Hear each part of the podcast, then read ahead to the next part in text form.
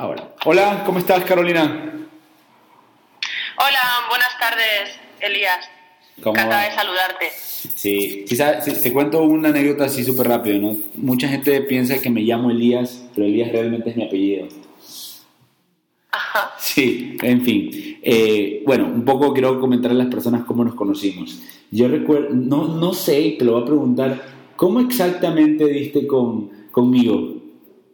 Porque ese es el inicio de todo.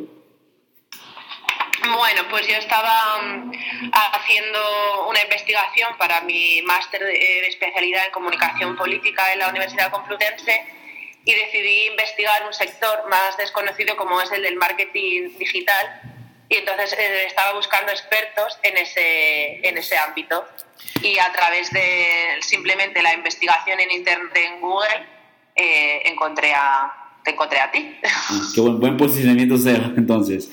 Bueno, y, Exactamente. Y en fin. Gracias, eh, eh, bueno, eh, la cuestión es que me encantó a mí haber participado de la investigación de tu maestría y yo creo que eso de ahí traspasó, ¿no? Porque después seguimos conversando, tuvimos un par de llamadas más donde eh, me pude dar cuenta, al menos yo, que tú habías descubierto cosas muy interesantes, pero que no sabías cómo unir todos los puntos y qué hacer con ellas.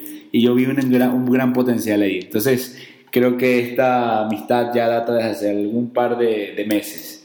Y pues te tengo el honor de presentar, pues Carolina. Me gustaría que la gente más bien te conozca a ti por tus propias palabras. ¿Quién es Carolina Bejarano? ¿Hola? Hola, sí, es que la comunicación se había cortado unos segundos. No te preocupes. Eh, Entonces, eh, sí, en cuanto a mi presentación, pues soy, como bien me ha presentado ya Andrés Elías, soy Carolina y eh, primero estudié ciencias políticas, por lo que siempre me ha apasionado mucho eh, la actualidad y la ciencia política, etcétera.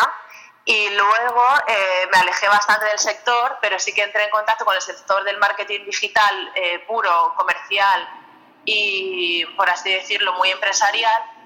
Y decidí dar una segunda oportunidad a la ciencia política. Mi objetivo siempre fue intentar mezclar la- el marketing junto con la política.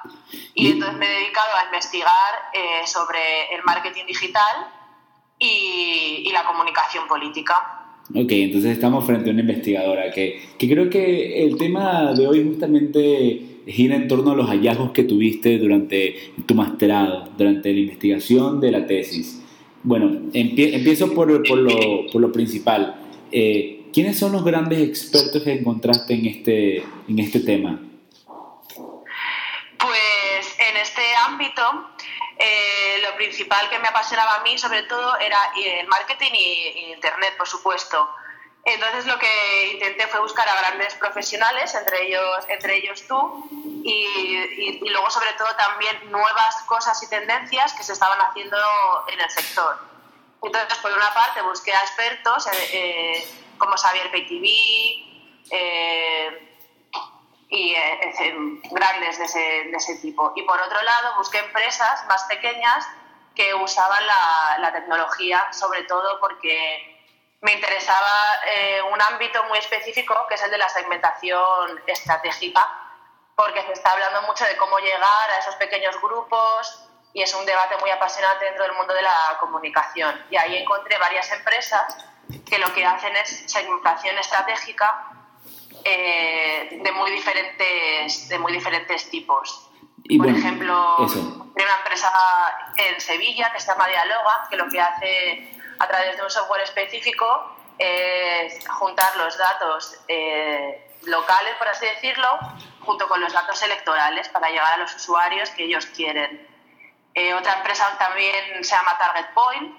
Eh, eh, para mi investigación fueron muy relevantes porque lo que hacían ellos es eh, todo lo contrario, hacerlo microsegmentación, al contrario de la geolocalización por municipios, sino ellos a personas e intereses específicos. Bueno, y de Javier Peiti, no sabía que así se pronunciaba el nombre, ¿qué fue lo que más te llamó la atención? Eh, porque es uno de los primeros en los que en el año, me parece que 2014, ya he leído artículos suyos en los que él ya hablaba de la segmentación estratégica, sobre todo en las campañas de las campañas de Estados Unidos en los años 90. Claro, y bueno, para las personas que no conocen el término, ¿qué es la segmentación estratégica? Pues la segmentación estratégica yo lo definiría como mm, una de las técnicas, yo diría más que es una, es una técnica que se usa para poder llegar a esos a ese target o, por así decirlo a esos en la comunicación política sería a esos potenciales votantes que nos pueden interesar por sus características.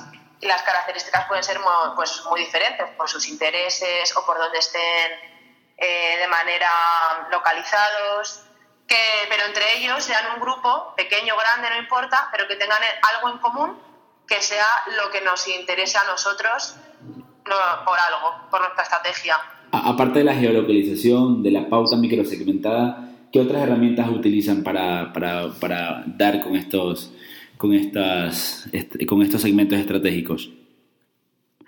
Em, lo que yo descubrí en mi investigación es que eh, la segmentación estratégica eh, principalmente en nuestros tiempos, eh, lo que eh, las redes sociales han sido, un, han sido un campo muy específico para saber cómo son. Es decir, Facebook tiene, es la red social que está más especializada en estudios comportamentales de los usuarios. Por ejemplo, si nosotros quisiésemos llegar a personas que les gusta el fútbol, vivan en México y tengan más de 35 años y aparte tengan un coche de alta gama, pues podríamos llegar a hacerlo a través de, a través de Facebook. Y otra cosa muy interesante es cómo nace la segmentación estratégica, ¿no? Nace allá por la campaña de Bill Clinton, eh, uno de sus asesores descubre, que la población ya no se divide en clases eh, media, baja y alta, ¿no? Sino que hay otras formas de segmentar a las personas y después lo desarrolla mejor y más claramente, perdóname que me robe un poquito la palabra, eh, Philip Kotler en un libro eh, que se llama Ocho maneras de crecer. Y él habla de cómo podemos segmentar aún más a las personas. Él dice, no, hay tres tipos de personas que aman los perros. El que ve al perro como una carga, el que ve al perro como parte de la familia el que ve al perro como una parte que ya le tocó mantener. Entonces, puedes comunicar diferente esas tres tipos de personas. Qué interesante, ¿no? A través de, porque mi investigación al principio pretendía ser, y lo es, es muy ambiciosa, estudio más cosas aparte, pero la segmentación estratégica fue un campo que descubrí y que me, me apasionó, exactamente, me, me, metí de lleno en, en él porque me, me, dejó muy impactada de cómo podemos llegar a sus usuarios, cómo son y sobre todo las herramientas que se usan, es un campo que me, me fascinó completamente. Creo que a ti te pasa igual. Sí, y aquí quería un poco ya irme a otro tema. Este va a ser el título, de hecho, del podcast, la segmentación estratégica. Pero me gustaría saber qué herramientas tecnológicas descubriste, porque nos escuchan muchos políticos y consultores. Y estoy seguro que están eh, buscando herramientas, software que les puedan servir para sus campañas electorales. Pues en cuanto a software, eh, una de mis primeras ideas de la investigación era que iba a descubrir mucho software específico, pero me sorprendió, sin embargo, que descubrí que en, el campo del marketing político lo que está pasando realmente es que se usan las herramientas del marketing digital empresarial. Eh, por ejemplo, en cuanto, y ahí me serviste tú, por ejemplo, de mucha ayuda, en cuanto a la investigación previa que se hace antes, el social listening que se llama, pues las herramientas son las mismas que se usan en el marketing comercial en cualquier em, empresa que se dedica a la comunicación. Ajá. Entonces, y eh, luego... ¿no encontraste un software especializado, o sea, algo enfocado en la política?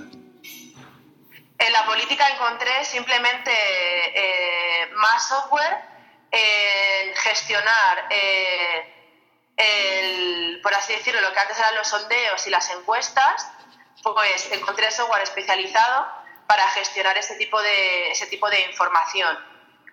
Ok, ahora me, me, llamó mucho la atención de que una eh, entrevistada, Daniela, que es, ejecutiva de una empresa social listening, me decía que las redes sociales son el nuevo, eh, ¿cómo lo planteó, lo planteó ella? Son el nuevo mm, como el nuevo mercado de investigación. Ella, ella fue más allá inclusive y dijo que son el nuevo focus group, Las redes sociales son un focus group. ¿Tú crees lo mismo? Sí, yo de hecho en mi investigación, cuando ya lo escribí, lo presenté, una de las apartados que más me gustó redactar y yo digo, es si antes las entrevistas se hacían puerta a puerta, ahora existen las e-surveys. Si antes teníamos que esperar a ver el anuncio del spot publicitario a las 8 de la tarde en el programa generalista, ahora lo podemos ver en directo eh, a través del móvil. O sea que en ese tipo de, de ámbitos estoy bastante de acuerdo que se sigue haciendo comunicación, pero lo que han cambiado son las herramientas y sobre todo el, timing. Y me parece muy, muy acertado. Sí, los focus group y las entrevistas y la puerta a puerta siempre ha sido una de las técnicas más tradicionales y ahora se sirve de otras herramientas como tecnológicas. Hay, hay mucho, no sé si tocaste en tu investigación el tema de los millennials, porque los políticos están obsesionados con llegar a ese segmento. Eh, ¿Lo tocaste o no?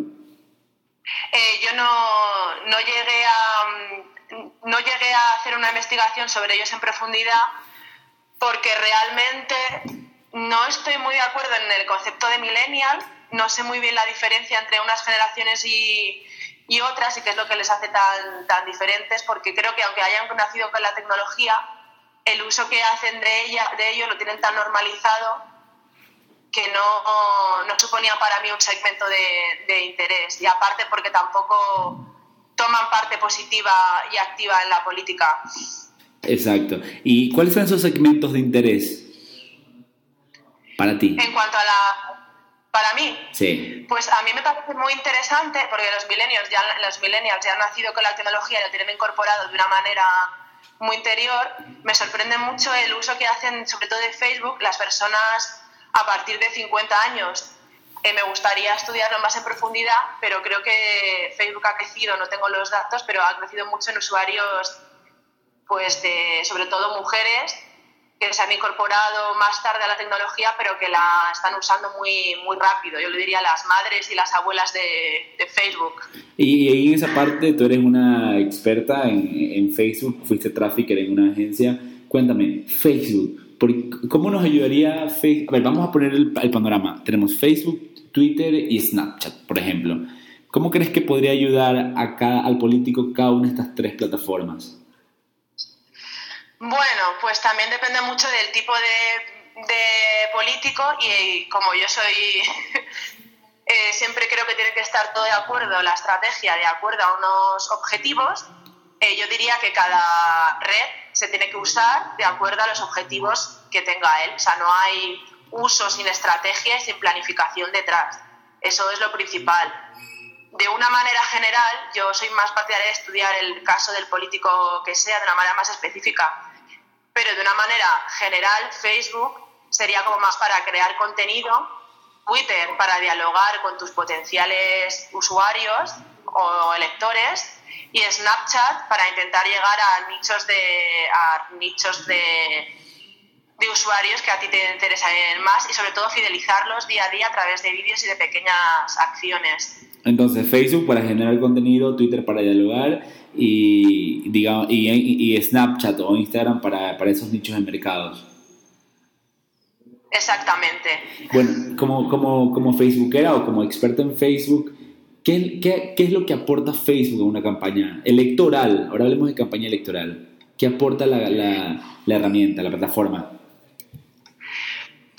Desde mi punto de vista, si tú en Facebook eh, consigues llegar a aquellos a los que quieres llegar, eh, puedes hacer que ellos estén siempre bastante informados de tus actividades diarias en, en campaña, sobre todo ahora mismo en los últimos meses, sobre todo a través de las nuevas aplicaciones que han sacado, como el Facebook Live me parece muy destacable que si tú estás haciendo, retransmitiendo un acto en campaña electoral, puedas llegar de manera instantánea a otra gente que no está allí, pero que en su Facebook, si te sigue, le va a salir una notificación y te va a poder, va a poder ver en directo, al igual que la gente que está de manera presencial. Se multiplica el impacto. Claro. exactamente. Me parece que es una buena herramienta para multiplicar el impacto de los eventos en, en directo, por ejemplo. Bueno, y, ahí eh, tocaste un tema muy importante, el video en directo. ¿Qué tan importante va a ser el video en directo para los siguientes años? Yo todavía no he podido investigar el tema, el tema en profundidad, pero por lo que se está viendo va a ser una herramienta eh, imprescindible. De hecho, WhatsApp también la ha incorporado recientemente, Snapchat también se basa en vídeo, o sea, creo que toda la tendencia va por el vídeo. Pero en el sector tecnológico y digital, muchas veces hay cosas que funcionan durante una temporada y de repente eh, dejan de funcionar. Así que yo, mi visión es de momento expectante y investigando un poco, un poco el tema. No vaya a ser una burbuja el vídeo. Ahora Pero todo, todo, apunta a que el vídeo es el, el, tema. Ahora sí, vamos, ya nos quedan cinco, menos de cinco minutos. Solo quisiera que nos, me, me digas más cosas que pudiste descubrir de, tu investigación. Me parecían que eran ocho capítulos, ¿no verdad? Sí. ¿Qué es lo que más te llamó la atención de, de este mundo del marketing político digital? Bueno, eh, a mí me llama mucho la atención que viniendo, yo venía de, como tú mismo has dicho, de una agencia en el que estamos siempre pendientes de, de todas las últimas tendencias, aprendemos siempre muy rápidamente que creo que la comunicación y las consultoras de política eh, van un poquito con un pasito por detrás. Se han incorporado al mundo tecnológico un poquito más tarde, pero sin embargo lo han hecho de una manera bastante, bastante eficaz. Pero, bueno, yo creo que falta mucho, ¿no? También. A, ver, te voy a hacer una pregunta. Utilizaste una palabra que me gustó mucho. Eh, ¿Tú crees que el tema de los influencers, que también es un tema muy de moda, sea una burbuja o va a ser una tendencia que se va a mantener en el tiempo? ¿El del vídeo? No, el de los influencers. El de los influencers. Pues yo realmente no sé muy bien. Eh, yo creo que hay, por ejemplo, muchos youtubers ya están empezando a sus usuarios están eh, como descubriendo que en realidad les recomiendan un producto y la empresa está, está detrás. Y eso produce, está produciendo ya un cierto como rechazo de no me voy a fijar mucho de lo que me dice porque sé que le están pagando.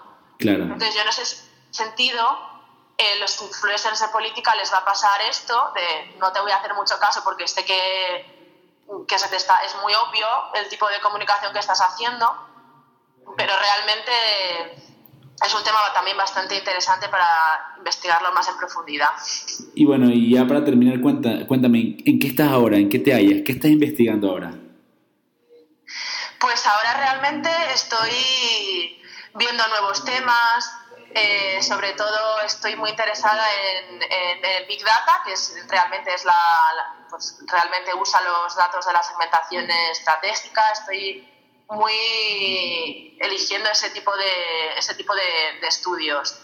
A ver, cuando la gente escucha Big Data se asusta, ¿no?